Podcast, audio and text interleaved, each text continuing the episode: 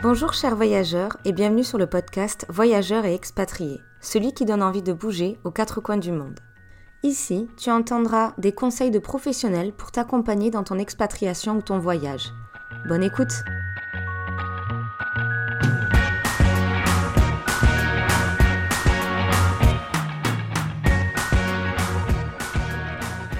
Chers voyageurs, aujourd'hui nous sommes en compagnie de Marie qui va nous raconter euh, un petit peu son périple entre euh, Paris et Berlin. Marie, je te laisse te présenter. Salut à tous, merci de me recevoir déjà. Et eh ben, j'ai 27 ans, je suis journaliste radio en pause cette année pour faire euh, d'autres projets et du bénévolat. Et comme tu l'as dit, j'ai fait Paris-Berlin à vélo en septembre de cette année. Comment t'es venue cette idée de partir en vélo pour un périple de plusieurs kilomètres quand même? Ouais, plusieurs centaines même. C'est venu bah, pendant l'été en fait, ça s'est décidé assez rapidement. J'ai l'habitude de faire des voyages seuls et j'aime beaucoup tout ce qui est randonnée et tout. Comme je savais que j'allais avoir une coupure dans ma vie professionnelle, je me suis dit qu'il fallait aussi avoir une petite petit moment de transition. J'avais pas juste envie de prendre un train et d'arriver à Berlin et de me dire, bon, bah là, j'ai j'ai rien, ok, il faut que je fasse tout. L'idée est venue en regardant des choses sur les réseaux sociaux, en voyant des gens faire ce genre de voyage. J'ai aussi des copains qui en ont fait. Je m'étais jamais dit que je pouvais faire ça parce que bah, je fais du vélo au quotidien pour aller au boulot, pour me déplacer. Mais je m'étais jamais dit que physiquement, je pouvais avoir la force de faire ça sur, euh, sur plusieurs jours. Et en fait, je me suis dit, bah, pourquoi pas puisque je le fais à pied, je peux peut-être le faire à vélo aussi. Et du coup, à partir de ce moment-là, j'ai commencé à un peu organiser, à acheter du matériel euh, pour partir. Mon chapeau pour t'être lancé dedans parce que, comme tu dis, il faut avoir le temps et c'était au bon moment. Et pour faire une belle transition pour cette année de nouveauté, c'est qu'un plus. Combien il y a de kilomètres exactement que tu as parcouru entre Paris et Berlin? Alors, moi, j'ai fait à peu près 1000 kilomètres.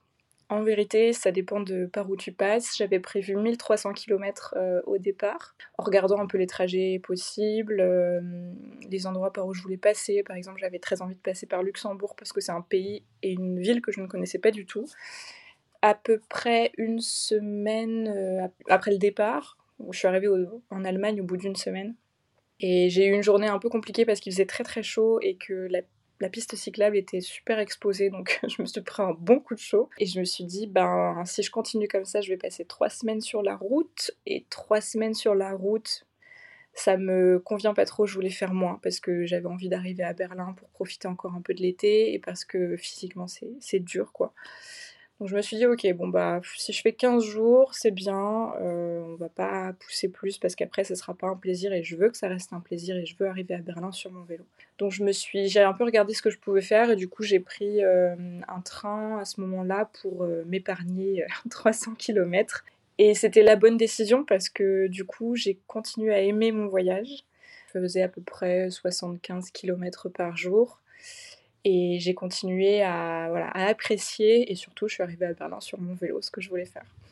Oui, tu n'as pas subi ton voyage et tu as bien eu raison de revoir ça tout en respectant un petit peu le parcours que tu t'es donné. Mmh, ouais. Mais c'est toujours une belle transition de pouvoir mettre son vélo dans le train, continuer un petit bout. Ça permet d'accélérer et tu as eu raison parce que le mois de septembre était très chaud. Euh, donc j'imagine bien un vélo, si c'est pas ombragé partout, ça doit être assez compliqué. D'ailleurs, comment hum, s'organiser un petit peu tes journées Quand tu le faisais, tu as eu des petits rituels au fur et à mesure? Bah, généralement, je me levais, enfin, je me réveillais très tôt parce que, bon, dans la tente, euh, on entend tout et puis euh, on a la lumière du soleil quand il se lève, donc forcément, je me réveillais souvent vers 6h30 et pourtant, j'ai besoin de beaucoup dormir. Donc, ce qui faisait qu'au fur et à mesure, je grignotais un peu sur euh, mon temps de sommeil nécessaire, ce qui faisait que j'étais un peu fatiguée à la fin. Je me levais et en fait, euh, j'allais directement euh, à la douche, m'habiller et je rangeais mes affaires tout de suite. Le matin, je prenais pas vraiment le temps de me poser et tout parce que généralement, le matin, il fait assez froid. C'est un peu humide, il y a de la brume, etc. Donc, c'est pas super agréable.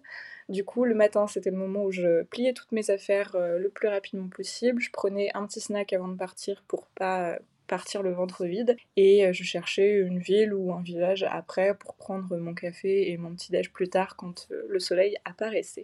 Et puis après, je faisais principalement mes kilomètres le matin, 50 kilomètres 50 c'était le, minimum, parfois je faisais plus.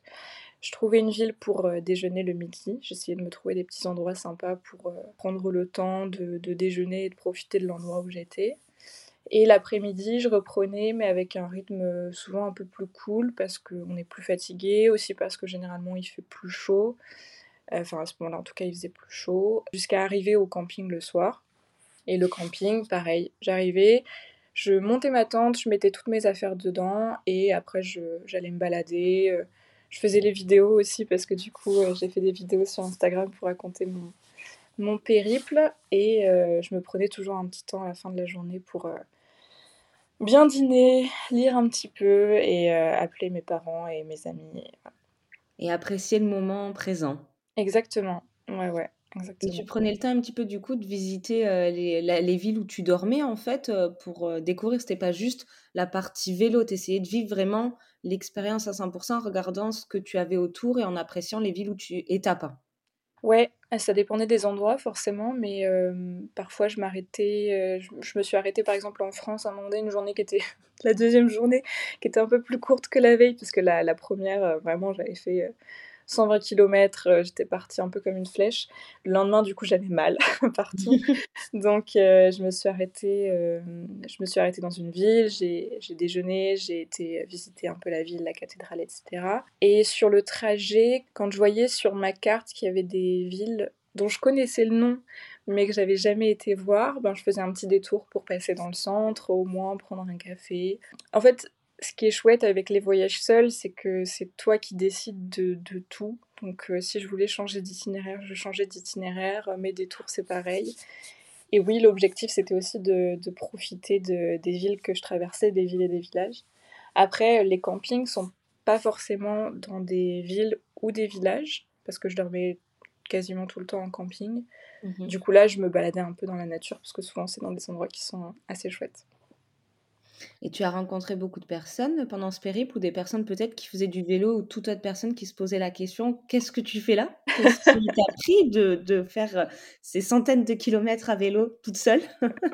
Ouais, bah, ce qui est rigolo, c'est que on croise des, des, cyclistes sur la route, des conducteurs, des conductrices, des commerçants dans les villages qui sont assez impressionnés, très protecteur aussi, je pense, parce que bah, je suis une femme jeune et c'est toujours des moments, euh, moi je trouve les voyages seuls, c'est des moments euh, d'humanité très très forts parce que quand on est seul, les gens viennent plus facilement vers, euh, vers nous et inversement, je pense. Et du coup, bah, j'ai rencontré par exemple dans le nord de la France la mère d'une ville qui m'a donné les clés de la salle des fêtes pour que je puisse dormir parce qu'il n'y avait pas de camping à proximité. Euh, j'ai rencontré une commerçante, euh, un petit commerce itinérant sur le chemin euh, avec qui j'ai papoté, mais juste 5 minutes et ça m'a fait vraiment du bien parce que c'était une journée où ça montait beaucoup et où c'était assez dur physiquement. Donc oui, des, petits échanges comme ça, oui. Après, quand on fait du vélo toute la journée et que le soir on est dans des campings et que on monte sa tente et j'avais toujours beaucoup de trucs à faire, j'ai pas vraiment pris le temps d'avoir de longues discussions avec des gens.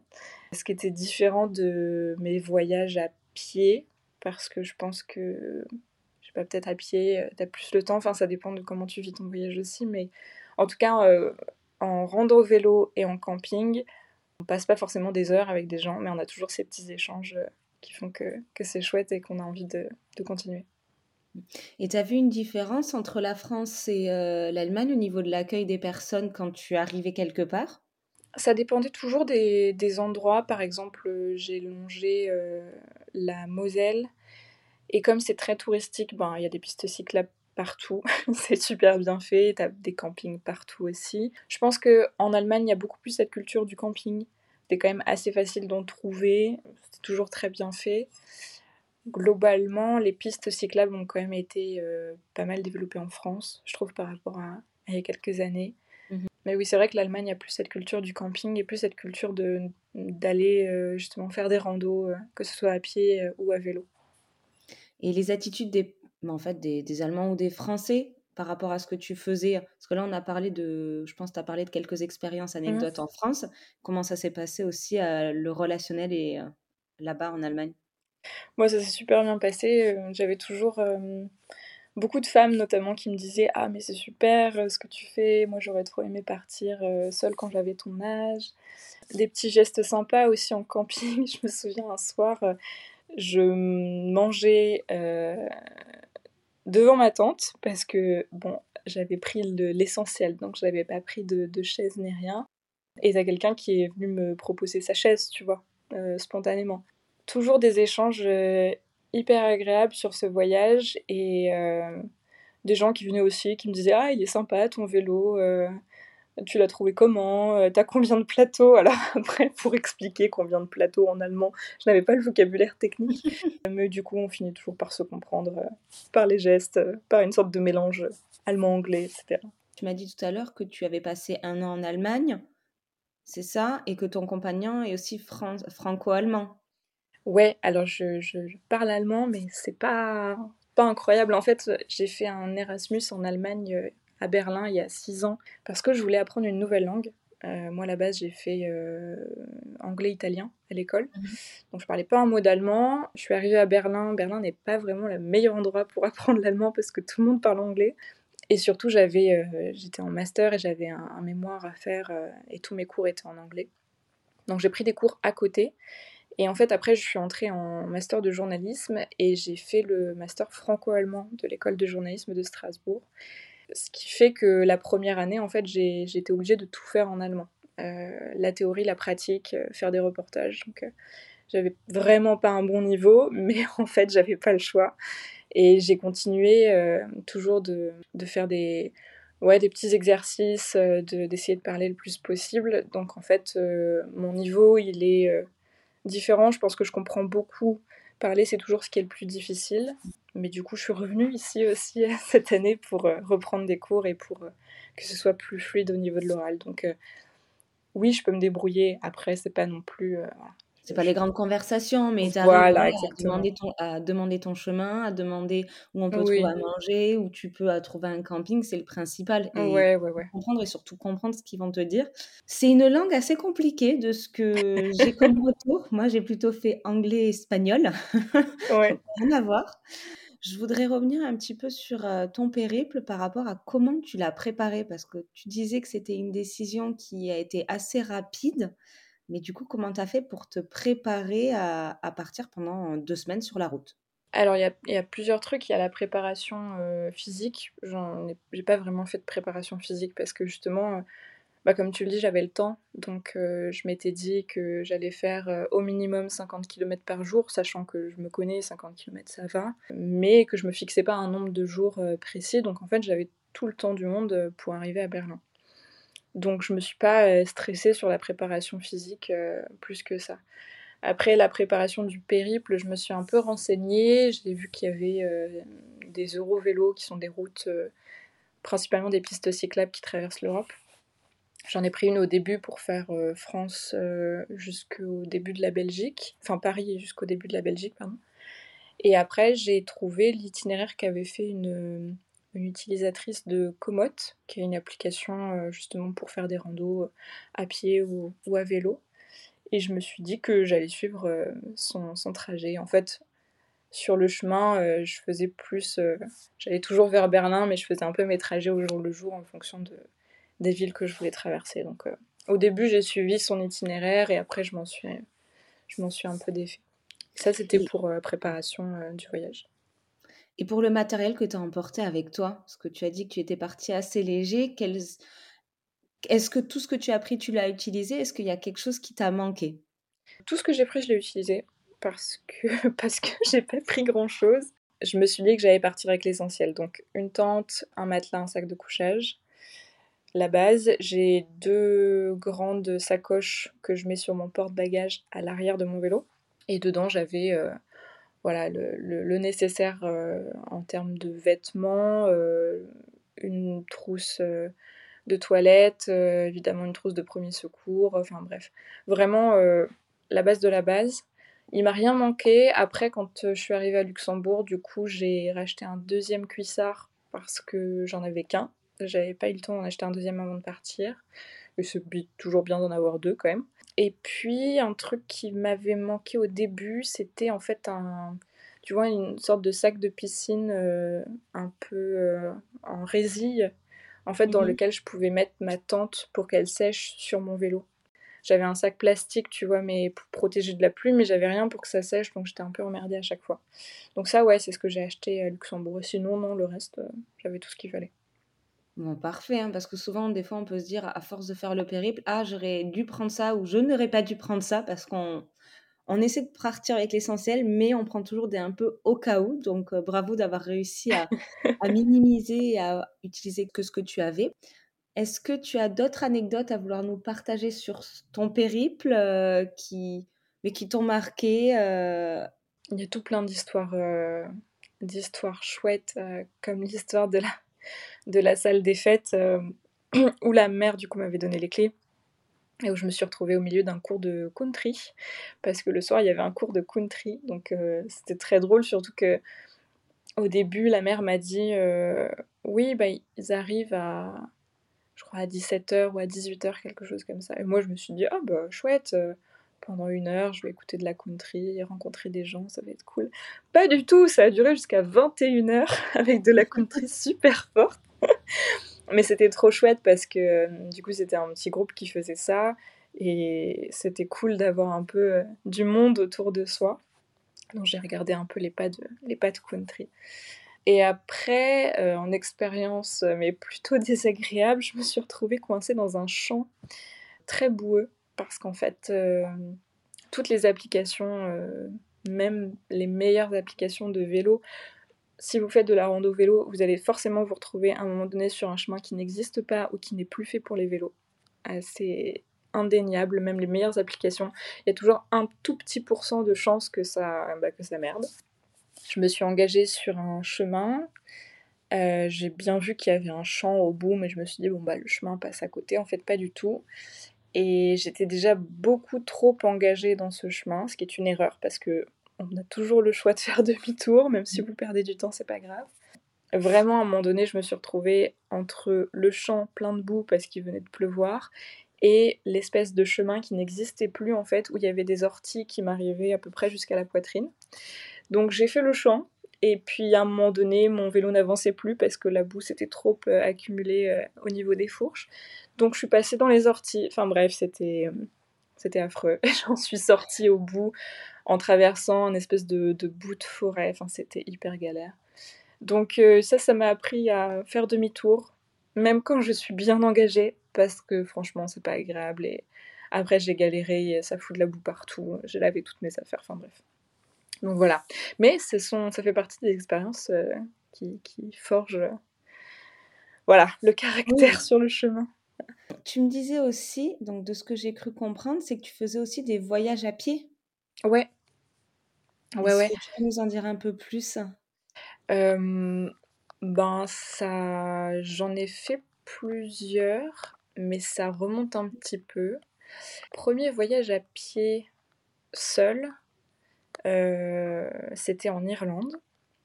Euh, c'était en Irlande quand j'avais, que je te dise pas de bêtises, 20 ans. Mmh Et c'était assez chouette parce que j'ai fait un tour euh, du coup de, du sud de l'Irlande, plutôt en partant de Dublin, en suivant la côte jusqu'à Galway et en revenant. C'était vraiment super chouette. Alors, je commençais soft, donc j'ai pas fait de grandes randonnées. Je prenais le bus entre certaines villes, certains villages, et puis après j'allais me balader autour. Et après, j'ai fait le centre de l'Italie aussi, où là c'était vraiment de la rando dans le parc national du Grand Sasso, qui est euh, à peu près au niveau de Rome, mais plus au centre. Et c'était c'était super chouette. Et là, vraiment, euh, j'étais j'ai découvert ce que c'était de, bah, de camper. J'avais un j'avais pas de tente, j'avais un, un hamac sur mmh lequel j'avais une moustiquaire et puis je mettais une bâche pour me protéger de la rosée. Et vraiment, ces deux voyages, ça a été fondateur parce que je me suis dit, de un, j'aime vraiment partir seule. Et de deux, même si je viens pas d'une famille qui a une culture du camping du tout, on a beaucoup voyagé mais on n'a pas trop fait de camping, ben moi j'adore ça et j'adore euh, être en extérieur et juste me balader, à un moment donné poser ma tente et dire ok ce soir je dors là et puis me réveiller en pleine nature et repartir le matin, ça m'a vraiment beaucoup plu. Mais en tout cas, beaucoup de courage pour le faire. Moi, j'aime bien faire des randos à la journée. Heu, le camping, j'en ai fait, mais plutôt quand j'étais étudiante. J'ai pas eu l'occasion d'en refaire depuis. Aller se balader, dans la nature, ça fait toujours du bien, Ouais. mais sur des courtes distances. Ah, il faut choisir, hein. Tu as tu as des formats plus ou moins courts, mais tous sont bien. Ouais. Moi, j'aime beaucoup, c'est me balader après dans les villes. Ouais, Là, je peux je peux marcher 10 à 15, 20 kilomètres des fois, mais c'est pas grave, heu, je fais mon petit tour à regarder tout ce qu'il y a et des fois, c'est passer par des petits parcs, Ouais. heu, où on peut avoir un peu de verdure pour changer. C'est un mix des 2, mais à la campagne, c'est plutôt la course. Ah ouais, moi aussi, j'aime beaucoup. J'en fais plus dans le sud qu'ici, mais j'aime aussi beaucoup ça. Est-ce que tu aurais des conseils à partager aux auditeurs ou auditrices qui souhaitent partir pour faire un tour en vélo ou à pied, heu, sur plusieurs jours? Qu'est-ce que tu souhaites leur dire? Bah, allez-y, surtout. Il faut pas hésiter à partir et pense qu'on est dans une société aujourd'hui, on voit aussi beaucoup de trucs sur les réseaux sociaux où on se dit, heu: «Il faut que je sois hyper bien préparée, il faut que j'ai du matériel de compétition pour partir», heu, pas du tout, en fait. Heu, vous pouvez, récupérer des choses à droite, à gauche. D'ailleurs, moi, je recommande souvent, bah, aux gens qui me qui suivent sur Instagram d'acheter plutôt en seconde main de se faire prêter le matériel pour partir parce qu'en vrai, ça coûte très cher de s'équiper. Ne partez pas, sur un coup de folie sans regarder où vous allez. C'est toujours bien d'avoir des cartes, c'est toujours bien d'avoir, heu, assez d'eau surtout et assez de nourriture, mais globalement, c'est beaucoup moins compliqué que ce qu'on pense. Il faut y aller parce que c'est des expériences très chouettes, heu, de partir comme ça un peu à l'aventure. Ça se passe jamais totalement comme on l'avait prévu et c'est ça qui est chouette. Donc ce qu'on retient, c'est, heu, se préparer au niveau du matériel, mais plutôt de la seconde main, avoir une idée du parcours et surtout se lancer. Voilà et surtout prendre beaucoup d'eau parce que ça, Oui. c'est l'erreur que je pense beaucoup de gens font, mais prendre beaucoup d'eau ou en tout cas, heu, savoir où trouver de l'eau parce qu'en rando vélo, on est sur des routes, globalement, heu, on tourne toujours sur, heu on n'est jamais très loin d'un d'une ville ou d'un village ou d'habitation, même si jamais on a on a jamais on a plus tôt du tout. En rando à pied, c'est parfois plus compliqué, surtout dans la montagne, donc heu, voilà, repérer les sources, par exemple, heu, c'est important.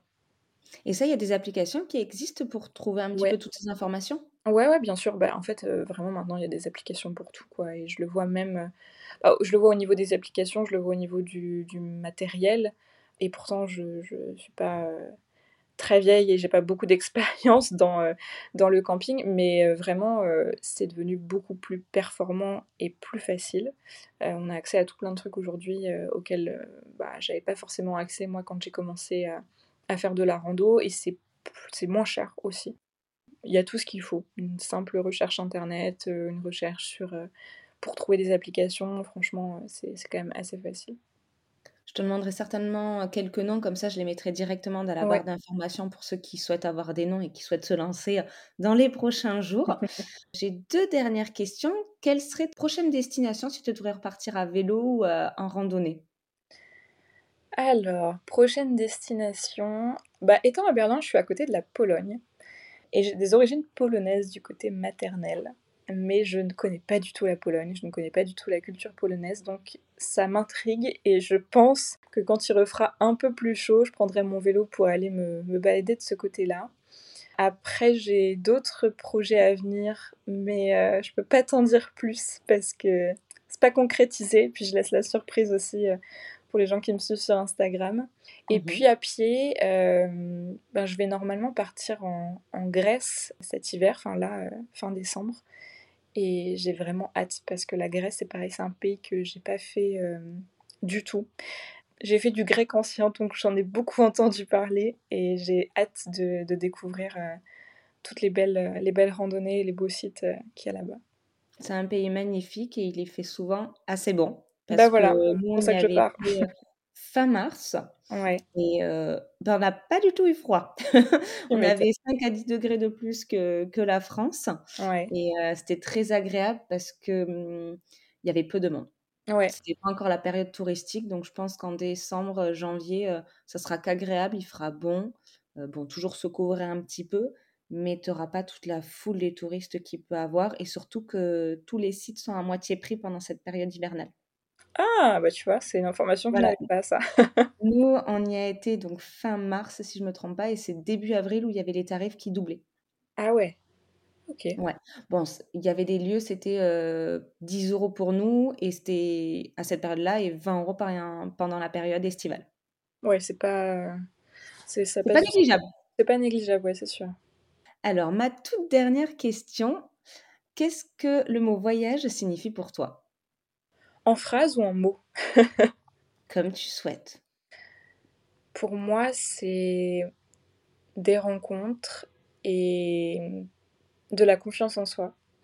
C'est vraiment quelque chose que les voyages m'ont apporté, notamment les voyages seuls.